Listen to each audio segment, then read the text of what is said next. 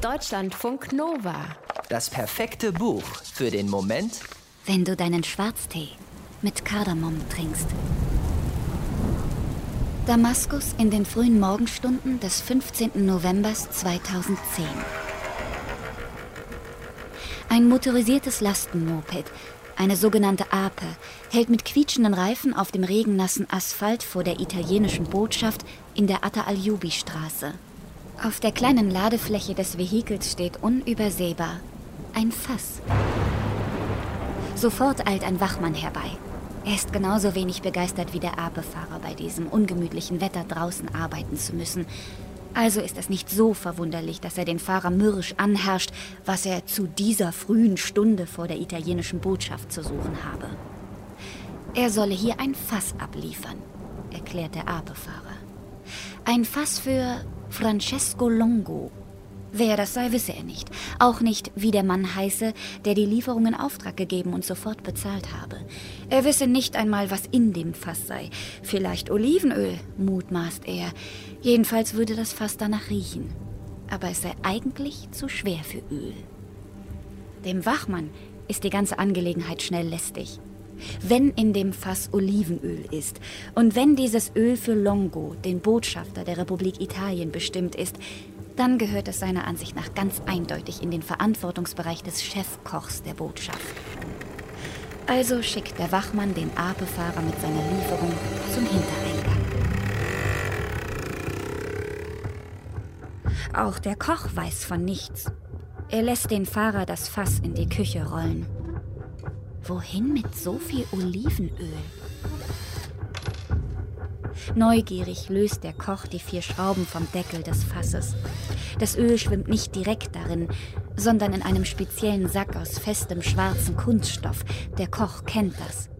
Was ihn wundert ist, dass in dem Sack ein zweiter steckt. Vorsichtig versucht er, den Knoten am zweiten im Öl schwimmenden Sack zu erwischen. Der Inhalt fühlt sich hart an. Es könnten eingelegte Kohlköpfe sein oder irgendein anderes Gemüse. Der Koch erwischt den Knoten.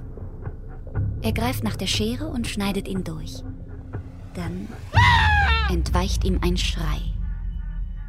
In dem Sack steckt die Leiche eines Kardinals.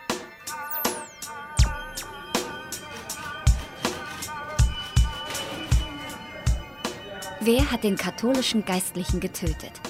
Warum wurde sein Körper in einem Ölfass an den italienischen Botschafter in Syrien geliefert?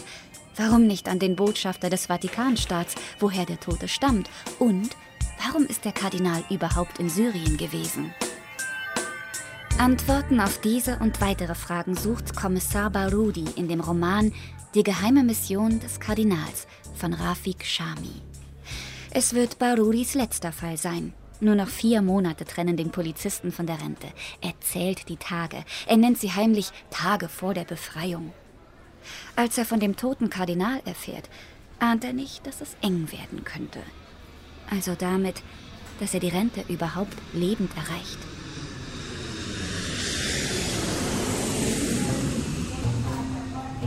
Zur Unterstützung reist der italienische Kommissar Mancini aus Rom nach Damaskus.